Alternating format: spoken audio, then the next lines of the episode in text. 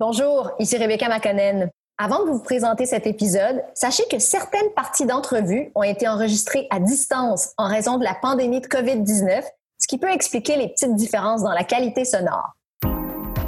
Chaque jour, la santé évolue. La nôtre, celle de nos proches, de notre environnement aussi. Il y a de nouveaux enjeux qui font leur apparition, des symptômes qui demandent notre attention, mais aussi des solutions qu'on souhaiterait contagieuses. Tout ça, c'est dans l'air.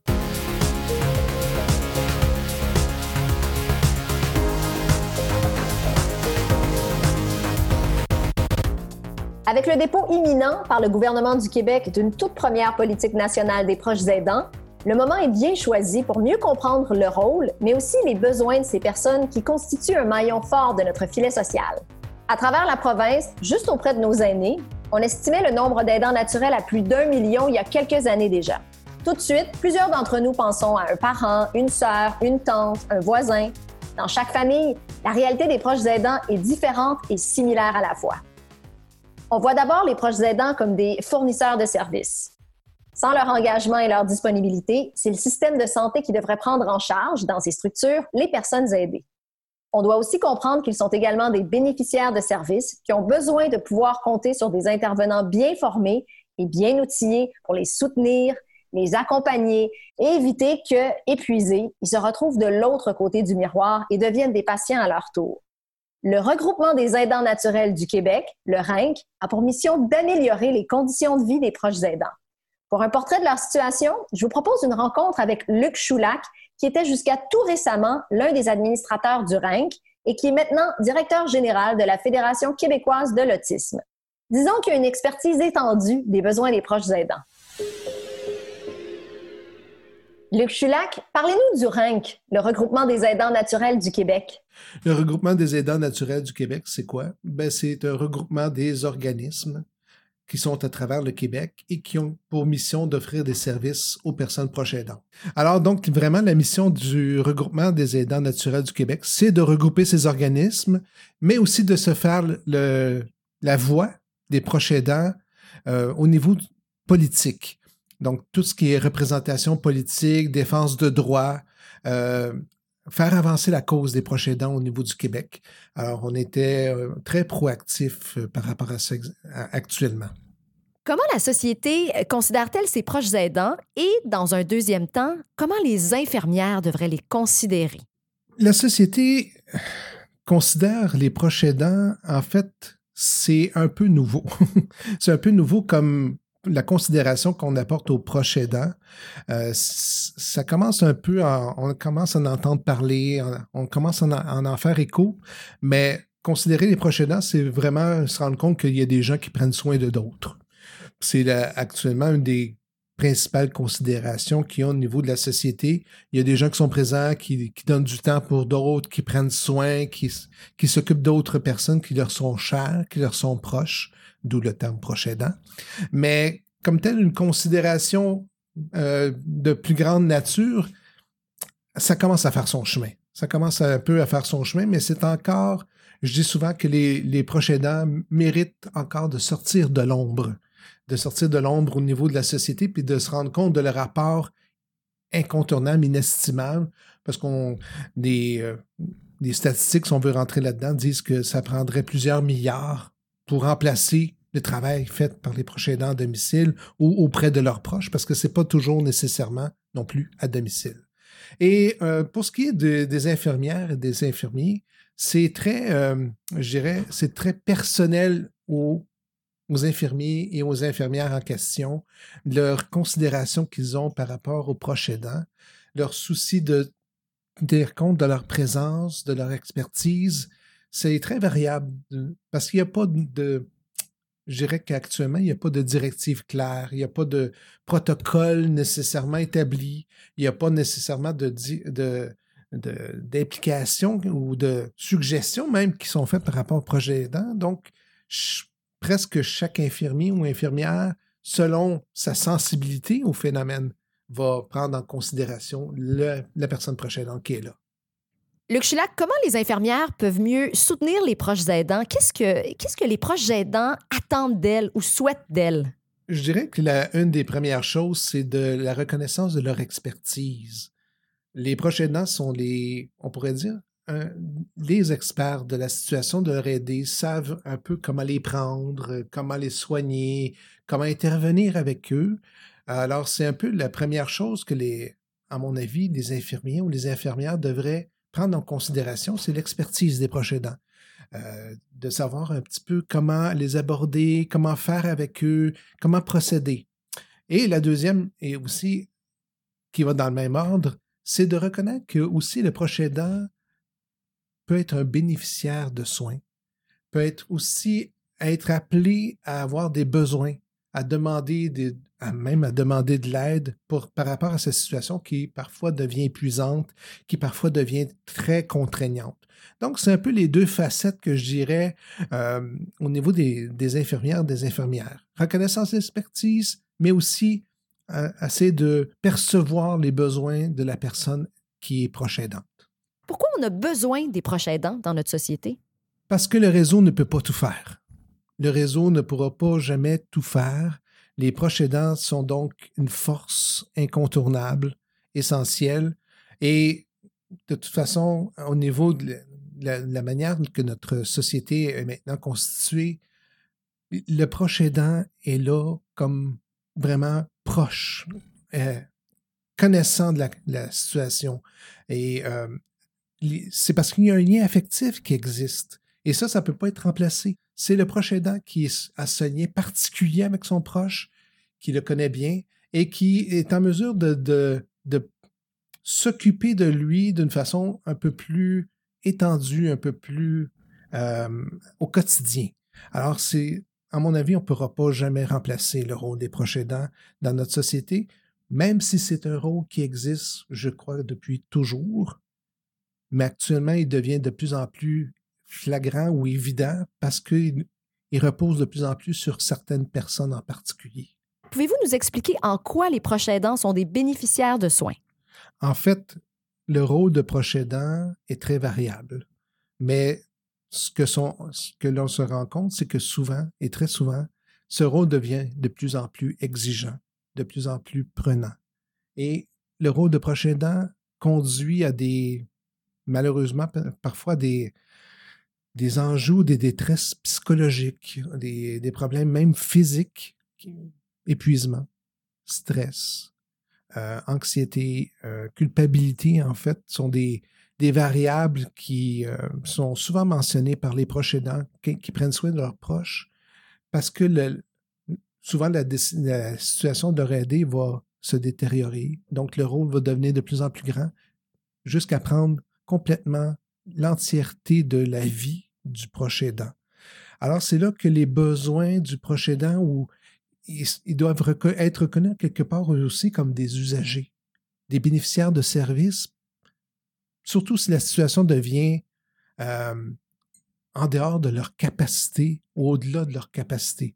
Parce que le proche aidant, habituellement, va, faire, va aller jusqu'au bout, au bout de lui-même, mais au détriment de sa propre santé, au détriment des fois de son réseau social, au détriment de sa vie familiale et professionnelle. C'est, ça peut être très donc engageant pour la personne de, jouer ce rôle-là et ça peut donc occasionner des, ça peut mettre en évidence des, gens, des enjeux de santé importants. Donc, au fond, ce que vous dites, c'est qu'il faut éviter que le prochain aidant tombe au combat et devienne lui-même un patient. Voilà, voilà. Dans ce cas-là, comment l'infirmière peut agir auprès de lui plus concrètement pour le soutenir et l'accompagner? Je dirais la, la clé, c'est développer ou avoir cette sensibilité de reconnaître qu'il y a un proche aidant dans le décor. Juste se rendre compte qu'il y a un proche aidant dans le décor et se soucier un aussi également de son bien-être, de ce qu'il souhaite faire part de sa situation, de son, de son malaise ou de son aisance avec certains soins qu'il procure à son aidé. Il y a certains proches aidants qui, se sentent obligés de faire des choses qui, vont, sont contraires à leur, à leurs principes ou à leur capacité. Euh, et des fois, ils sont comme ils se sentent obligés de le faire, mais en même temps, ils, se sentent, que c'est pas à eux que ça, devrait leur venir. Donc, c'est toute cette sensibilité, je dirais, première de reconnaître que la personne est, là, elle est proche aidante, elle donne des soins, elle est, elle est, elle est disponible et d'être juste en mesure d'ouvrir le dialogue avec elle. Depuis le début de l'entretien, on parle d'adulte. En tout cas, on s'imagine spontanément que le proche aidant est un adulte. Mais là, Luc, je vous emmène vers le terrain des jeunes proches aidants, des jeunes adultes, mais aussi d'enfants mineurs. C'est un phénomène dont on commence à parler de plus en plus.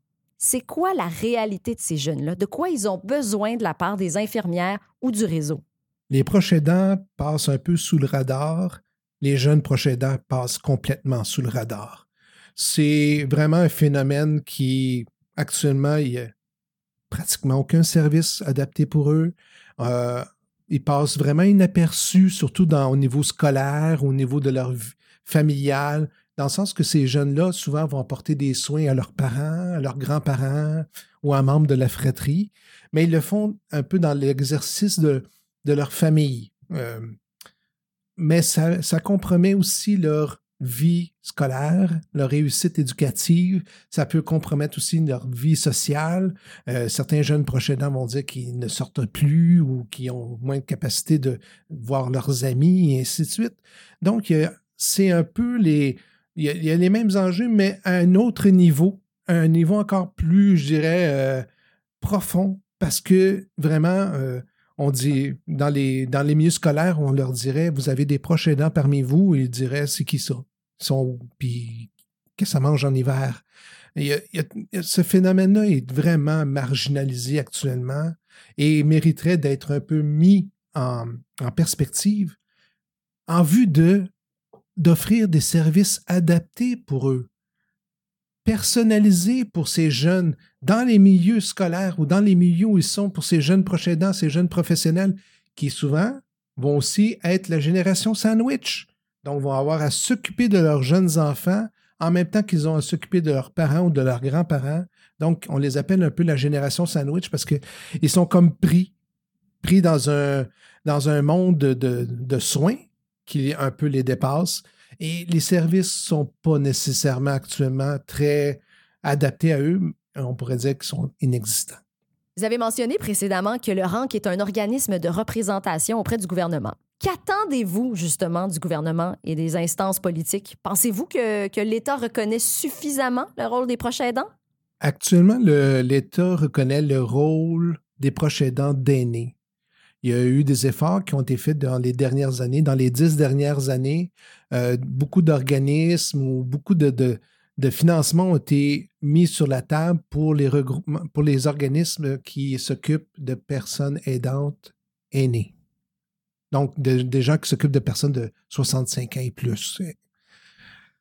Présentement, le gouvernement est en train d'élaborer une politique nationale des proches aidants et on a donc hâte que ça voie le jour. On a hâte de voir que, comme, que ça aboutisse et qu'est-ce que ça va apporter de plus. Parce qu'au-delà de la reconnaissance, euh, je dirais, un peu plus officielle, ça, cette politique-là va, à notre avis, doit nécessairement comporter des mesures concrètes, des mesures applicables pour les proches aidants, pour les soutenir au niveau euh, psychologique, au niveau du répit, parce que c'est souvent un besoin qui est, démontré, mais qui est très difficilement accessible, et surtout aussi les soutenir financièrement. Parce que qui dit proche aidant dit souvent appauvrissement. Alors, c'est à tout ce niveau-là qu'il y a beaucoup encore de développement à faire. Il y a eu des petits des pas qui ont été faits, des pas intéressants. Il y a des grands pas à, poursuivre et à réaliser maintenant. Maintenant qu'on a une certaine compréhension de ce qu'est un proche aidant et de ses besoins, tournons-nous vers celles et ceux qui les accompagnent en première ligne au quotidien, nos 78 000 infirmières et infirmiers. Manon Larivière, en tant que directrice adjointe des soins infirmiers au volet cancérologie du CIUS de l'Estrichus, a dirigé la publication d'un guide de soutien pour les proches aidants, qui est aussi un outil pour le personnel infirmier. Elle nous parle de complémentarité et de l'écoute qui est nécessaire pour éviter que les proches aidants ne tombent de l'autre côté du miroir. Manon Larivière, bienvenue au micro. Je vous demanderai d'abord de vous présenter, de nous parler de votre rôle auprès des proches aidants. Donc, je suis infirmière clinicienne de formation. J'occupe actuellement une fonction de directrice adjointe des soins infirmiers au volet cancérologie CIUS de l'Estrichus. Euh, de par cette fonction-là, j'assume également la responsabilité de l'approche et de la vision en soins palliatifs et de fin de vie, euh, approche qui s'adresse à l'ensemble des clientèles et non seulement à la clientèle oncologique. Donc, euh, voilà. Vous avez rédigé la publication d'un guide de soutien pour les proches aidants qui est aussi un outil pour les infirmières. Parlez-moi de ce projet-là. Au cours de la dernière année, la direction des soins infirmiers a collaboré de façon très étroite avec la direction du programme de soutien à l'autonomie des personnes âgées pour pouvoir réaliser un projet euh, en soutien à domicile, en soins palliatifs et de fin de vie, et ce, à la demande des proches aidants qui sont sur le territoire du CIUS de l'Estrichus. Euh, nous avons choisi d'impliquer euh, à la fois les proches aidants à l'intérieur du projet, mais également des partenaires communautaires pour qu'on puisse s'assurer en tout temps qu'on était vraiment en cohérence avec les besoins des proches aidants. Donc, vous savez, c'est une orientation euh, ministérielle, mais aussi organisationnelle de maintenir à domicile le plus possible les clientèles. Pour y parvenir, c'est sûr que les professionnels et les partenaires communautaires sont des acteurs importants pour qu'on puisse réussir à tendre vers cette approche-là, vers cette orientation-là. Par contre, euh, la clé, euh, demeure dans le rôle du proche aidant en soutien à domicile euh, parce que pour nous, on considère que c'est une, c'est une personne essentielle dans la contribution qu'on veut apporter pour tendre vers cette, cette approche-là. Parlez-nous des proches aidants. Qui sont-ils? Qu'est-ce qu'ils font? Pour considérer le rôle du proche aidant, je crois que dans un premier temps, il faut qu'on comprenne bien ce que c'est un proche aidant on doit se remettre euh, dans un premier temps en perspective que c'est une personne à part entière qui a ses propres besoins, euh, qui a ses propres défis, qui a besoin aussi de trouver un équilibre, mais pour lequel euh, cette personne-là, pour la personne aidée, c'est peut-être le conjoint, un homme, une femme, un ami, un parent, ça peut être même un enfant de l'aider. donc, on doit considérer cette personne-là comme une personne à part entière puis après ça, de l'aider à se projeter euh, dans un nouveau rôle. On voit euh, proche aidant, il y a deux mots. On parle de proche proximité, aidant, d'être capable de suppléer, de soutenir, euh, d'assurer ce que l'aidé n'est plus en mesure de faire, donc tout en demeurant à domicile. Vous venez de décrire le proche aidant. Parlez-nous de son rôle et des aspects qu'on connaît moins. Qu'est-ce qu'on devrait savoir? La personne qui se retrouve dans un rôle de proche aidant s'y retrouve parfois projetée du jour au lendemain, sans préparation, sans filet, sans formation. Et quand elle assume les fonctions de soutenir, d'assurer le soutien, d'aider l'autre personne, euh, c'est à la fois physiquement et psychologiquement.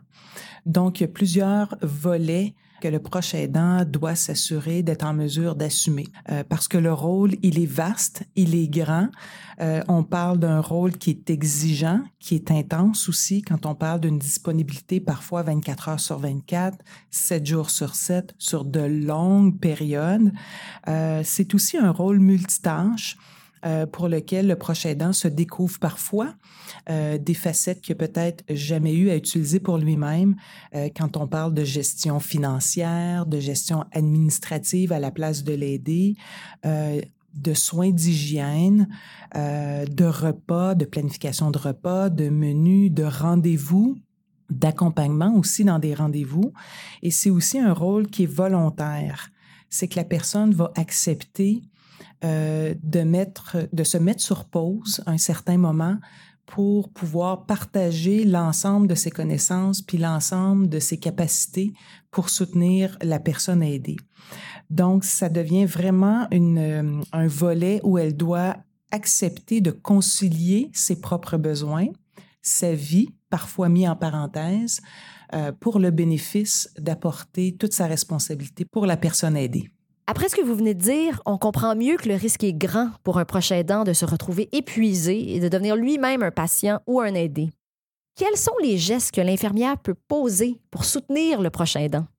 Oui, le risque est effectivement grand pour un proche aidant de se retrouver de l'autre côté du miroir ou même d'être projeté de l'autre côté du miroir euh, ces personnes ont, vraiment une force inestimable pour, euh, pour prendre à cœur le rôle de proche aidant, mais c'est parfois aussi entremêlé de, fierté, bien sûr, d'assumer cette responsabilité-là, mais aussi d'un volet de, culpabilité, de frustration parfois en fonction des différentes situations qui se présentent. Je crois que d'être dans un mode d'échange, d'être capable de nommer, de reconnaître les pertes de patience, les impuissances, les frustrations, les inconforts, mais aussi les visions qui peuvent être complètement différentes entre le proche aidant et l'aider euh, dans la façon de donner des soins, dans la façon de les accompagner. Euh, pour moi, c'est un premier pas de reconnaître tout ça vers l'accompagnement et le soutien des proches aidants. S'intéresser à leur parcours, au parcours du proche aidant, c'est vraiment de reconnaître euh, leur contribution qui est au quotidien. Euh, il y a différentes étapes que le proche aidant, puis quand je parle de parcours, c'est vraiment de considérer ces étapes-là. Donc, la première, on parle du choc, euh, du choc peut-être d'une mauvaise nouvelle ou d'une situation qui se dégrade chez l'aidé, euh, pour lequel le proche aidant se sent investi d'une mission pour pouvoir pour pouvoir assumer une responsabilité auprès de cette personne-là. De vivre aussi l'étape des hauts et des bas. Euh, donc, il y a des journées que ça va bien aller, il y a d'autres journées que ça va peut-être aller moins bien. Euh, donc, comment, comme intervenant, comme infirmière, on peut profiter de ces occasions-là où c'est des, euh, des hauts, où on peut intervenir auprès du proche aidant ou assumer avec cette personne-là, c'est quoi les prochaines étapes qui s'en viennent pour vraiment faire des interventions qui sont en lien avec un parcours et non pas seulement regarder le ici et le maintenant, mais de, de regarder avec le proche aidant comment on se projette dans l'avenir. Parce que la troisième étape, c'est bien sûr le volet des soins de fin de vie pour lequel on peut pas se le cacher, on va y arriver. Euh, puis quand on avance dans ce parcours-là, euh, d'être capable comme intervenant d'échanger avec le proche aidant sur ces différentes étapes-là qui sont à venir aussi, ça va favoriser le soutien et l'accompagnement du proche aidant de façon plus précise. Mais comment l'infirmière peut travailler avec le proche aidant en l'accompagnant? Quelle va être ton approche, sa démarche? Les proches aidants ont besoin d'exprimer leurs émotions, ont besoin qu'on les écoute, ont besoin de partager leurs préoccupations, que ce soit le rôle de l'infirmière ou de tout autre professionnel qui sont en lien direct avec les proches aidants dans les soins au quotidien. C'est vraiment de pouvoir aller convenir avec eux de ce qu'ils sont en mesure de faire, de ce qu'ils acceptent de faire aussi pour pouvoir les soutenir d'une certaine façon et les accompagner euh, dans, leur, dans leur rôle au quotidien auprès de l'aider. En soins palliatifs et de fin de vie, quand on parle euh, que le proche aidant peut apporter un soutien, euh, donner des actions concrètes auprès de l'aider, c'est pas nécessairement dans une optique de faire en sorte que la personne va guérir. Donc, on s'en va dans une réalité où on va plonger dans une soin de fin de vie. Donc, malgré l'effort euh, et les actions qui sont entreprises par le proche aidant, on sait que la finalité va être plus une série probablement de deuil qui va être vécu au quotidien. Donc, comment le proche aidant peut exprimer ces préoccupations-là, ses émotions à travers les différents professionnels qu'il côtoie, parce qu'il côtoie pas seulement que l'infirmière en, en soutien à domicile, mais comment il peut prendre sa place et jouer le rôle de prolongement de l'aider euh, dans les besoins de cette personne-là. Manon Larivière, vous dites que de façon générale, on demande rarement aux proches aidants ce qu'ils ressentent, ce qu'ils vivent, ce dont ils ont besoin. Au fond, on les voit comme des prestataires de soins et non des bénéficiaires de soins. Mais pourtant, leurs besoins sont très grands.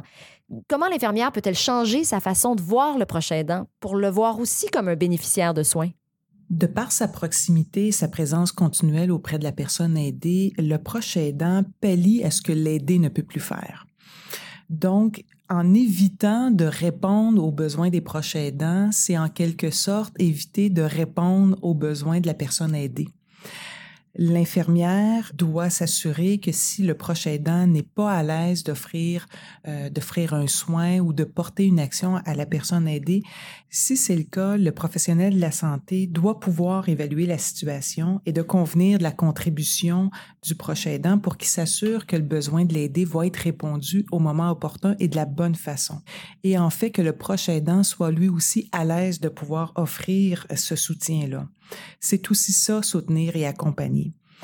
Euh, si on considère que le proche aidant, c'est un prestataire de soins, à mon avis, c'est qu'on n'a pas bien compris c'était quoi le rôle du proche aidant. On peut faire le parallèle quand on travaille avec, euh, avec un enfant. Euh, quand on offre des soins et services à un enfant, on offre un soin et un service à la famille. Donc, on inclut les parents au même titre qu'on va inclure l'enfant dans les interventions qu'on va faire. Le proche aidant, pour moi, c'est la même chose. Donc, l'infirmière, quand elle va faire ses interventions ou tout autre professionnel, c'est qu'on va considérer à la fois les besoins de l'aider, mais aussi les besoins du proche aidant, ce qui fait en sorte qu'on va avoir une orientation et une vision beaucoup plus intégrée dans nos interventions et surtout dans nos évaluations. Alors, avec tout ce que vous venez de dire, quelle approche l'infirmière peut-elle adopter auprès d'un proche aidant pour lui être vraiment utile, dans le concret, tous les jours?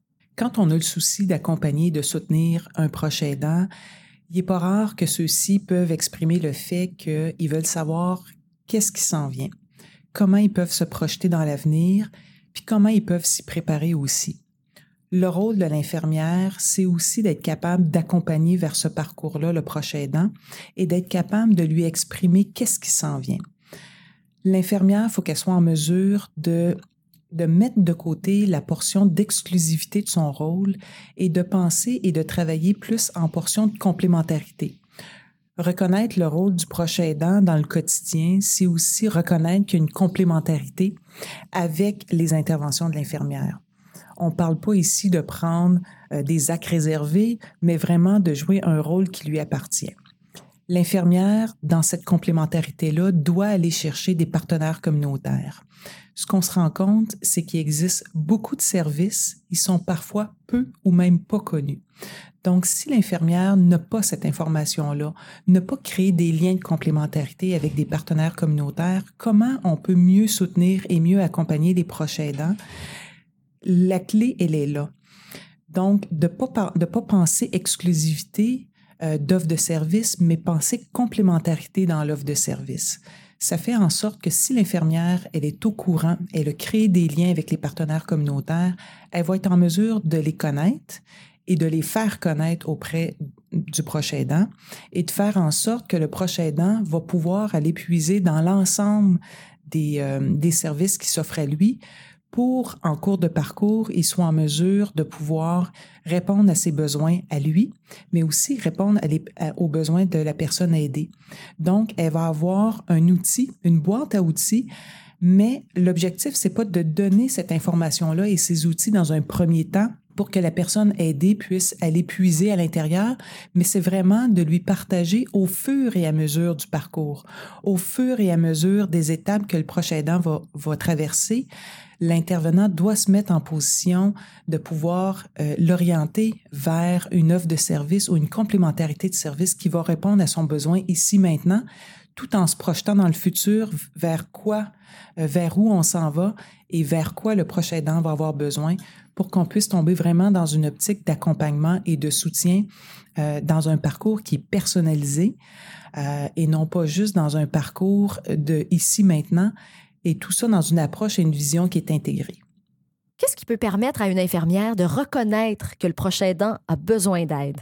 Un proche aidant qui est plutôt effacé, euh, qui pose peu ou pas de questions, qui laisse place à l'intervention entre l'infirmière et l'aidé, euh, je pense que l'infirmière doit avoir une préoccupation et doit orienter ses interventions auprès du proche aidant. À l'inverse, le proche aidant peut aussi s'exprimer haut et fort. Le fait qu'il y ait vraiment une proximité et un quotidien avec la personne aidée, il peut vivre, comme on mentionnait tantôt, certaines frustrations pour lesquelles il voit qu'un besoin n'est pas répondu. Donc, dans les deux cas, que ce soit une personne qui est plutôt effacée ou plutôt insatisfaite, l'infirmière doit assurer une vigie de part et d'autre et intervenir auprès du prochain aidant pour mieux le soutenir. Merci Manon Larivière.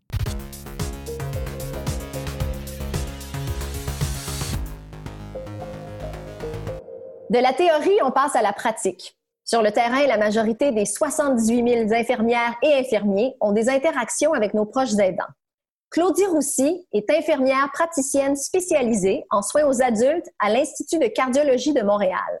On l'a notamment aperçue aux côtés de l'animateur Paul Oud dans la web-série Stagiaire d'un jour. Les propos de Luc Chulac et Manon Larivière interpellent Claudie Roussy sur plusieurs plans. On l'écoute.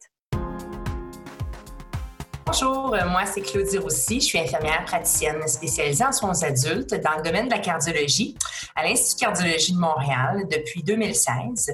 J'y travaille par contre à titre d'infirmière depuis 2009 et je pratique principalement sur un étage de cardiologie générale à l'urgence ainsi que la clinique externe qui est la clinique de relance, une clinique composée à 100 d'infirmières praticiennes spécialisées. Donc, euh, par rapport à l'intervention de Mme Larivière, justement, quand elle souligne, je trouve ça intéressant le fait qu'il peut s'agir d'un homme, d'une femme, d'un conjoint, d'un parent lorsqu'on parle d'un proche aidant. Euh, je trouve ça très pertinent. Pourquoi? Parce que euh, le rôle qu'occupait précédemment le proche aidant va vraiment venir influencer son expérience et sa transition vers le rôle de proche aidant moi, je, considère que c'est là qu'on réalise vraiment que la maladie, c'est un problème qui touche toute la famille et qui va influencer toute la famille également. Donc, à la question, quelle approche l'infirmière peut-elle adopter? Euh, je trouvais ça intéressant, justement, le point de Mme Larivière, le rôle partagé, l'infirmière qui travaille en complémentarité. Euh, une des approches qui est utilisée, une des approches familiales qui est utilisée souvent euh, en sciences infirmières, et du, duquel l'infirmière peut s'inspirer, c'est le modèle de Calgary d'évaluation et d'intervention familiale. Ça permet d'évaluer, comme je le disais plus tôt, euh, la structure, le développement, le fonctionnement de la famille pour que par la suite, on puisse individualiser les interventions pour modifier les domaines cognitifs, affectifs et comportementaux du fonctionnement de la famille puis tout ça, et permettre également de réévaluer l'impact et l'efficacité aussi de nos interventions auprès de ces familles-là. Donc, souvent, comme infirmière, infirmière de pratique avancée, on va émettre des hypothèses diagnostiques sur la communication au sein de la famille, euh, le fonctionnement, euh, le stade de développement, euh, parfois le, le, domaine cognitif, affectif, comportemental également de la famille. Mais je pense que c'est important également d'aller confirmer ou infirmer ces hypothèses-là en allant poser les bonnes questions à ces familles-là. Bref, l'essentiel, c'est juste de s'intéresser et de, de, voir que les proches aidants sont là et d'impliquer la famille. La pire chose qu'on peut faire comme infirmière, c'est d'oublier qu'ils sont là. C'est de rendre invisible le travail essentiel euh, qu'ils font quotidiennement pour faire du pouce un peu sur les messages clés euh, que Mme Larivière euh, suggère pour les infirmières afin de mieux accompagner euh, les proches aidants, mieux les aider. Euh, moi, si j'avais un seul conseil aujourd'hui, s'il y avait une seule chose à retenir aujourd'hui pour les infirmières, un truc qu'on peut mettre facilement en place, et ce dès demain, et qui va vous permettre de prendre conscience, en fait, euh, de la réalité que vivent les prochains ans, euh, c'est de poser la question unique. La question unique, c'est, qui est la plus payante selon moi, c'est de, s'arrêter, de demander aux prochains aidants, qu'est-ce qui vous préoccupe le plus actuellement?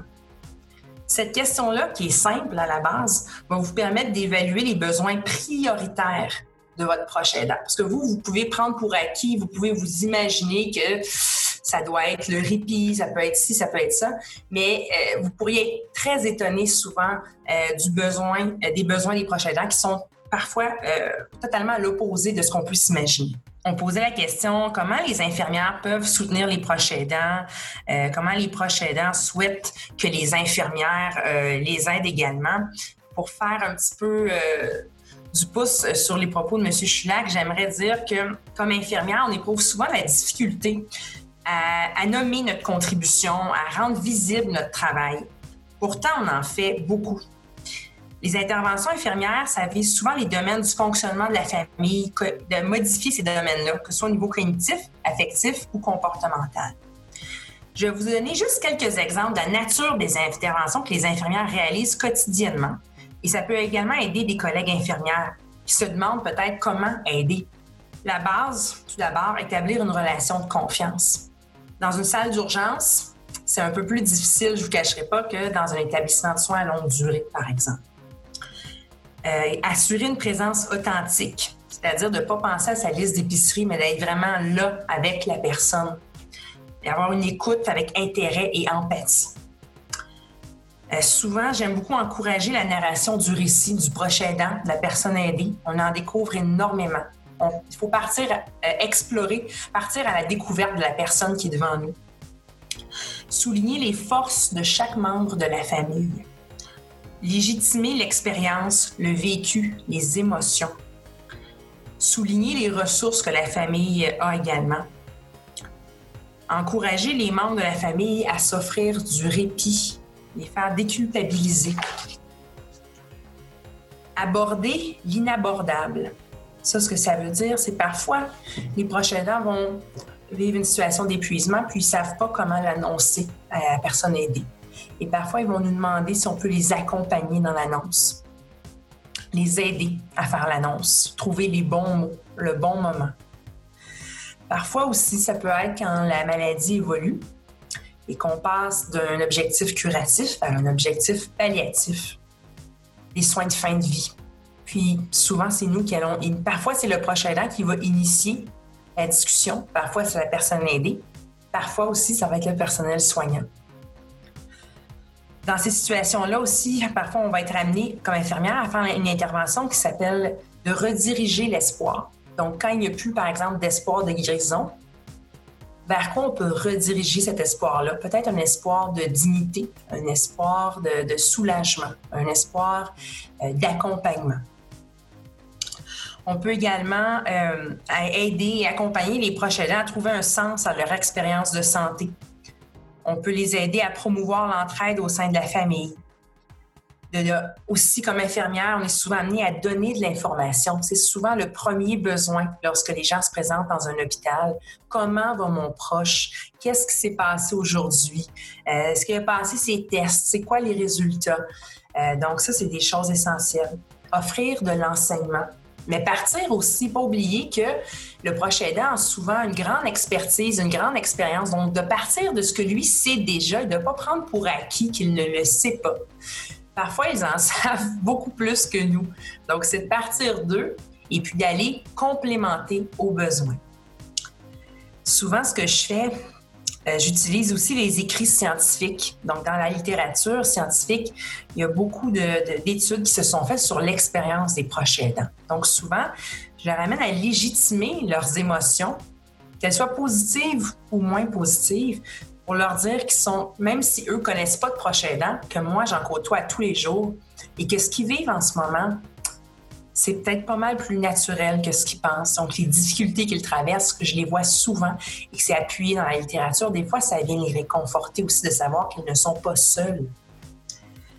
Et poser évidemment des questions systémiques, c'est-à-dire poser des questions qui vont faire circuler, qui vont venir explorer les croyances dans la famille, qui vont venir faire circuler l'information à travers les membres de la famille. Donc, tout ça, voyez-vous, c'est énormément d'interventions que les infirmières peuvent réaliser sur une base quotidienne pour accompagner et soutenir nos proches aidants au Québec. Ma réalité avec les proches aidants comme infirmière praticienne spécialisée euh, dans un centre hospitalier de soins aigus, court terme. Au quotidien, ça veut dire quoi? Bien, souvent, bien, ça va être d'établir une relation de confiance avec la personne soignée, euh, mais aussi avec le proche aidant. Ça va être d'écouter aussi. C'est la base de la relation d'aide, essentiellement.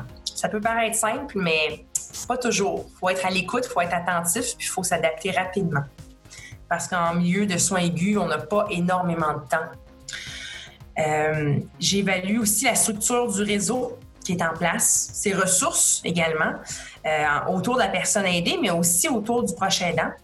Les défis aussi avec lesquels ils doivent composer quotidiennement. Les défis à venir aussi.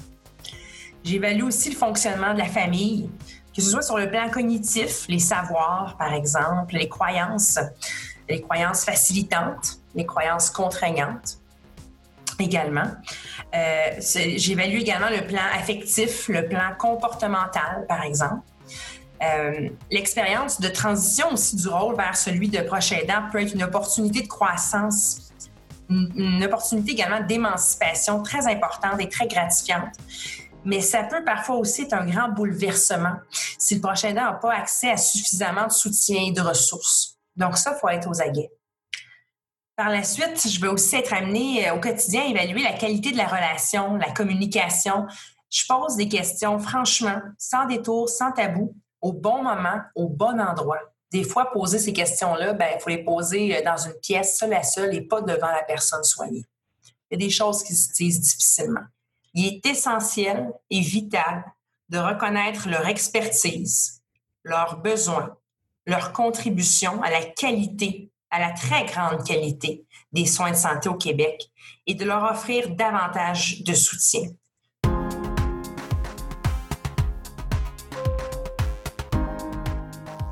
C'est ici que se termine notre tour d'horizon. Vous en conviendrez, la situation des proches aidants, c'est un dossier délicat où chacun a les meilleures intentions. Un dossier où les 78 000 infirmières et infirmiers du Québec jouent et continueront à jouer un rôle clé. Ensemble, essentiellement, on doit d'abord reconnaître leur complémentarité, travailler avec eux à l'intérieur d'une équipe interdisciplinaire et être à l'affût de signaux pour éviter que les aidants épuisés ne deviennent à leur tour des patients.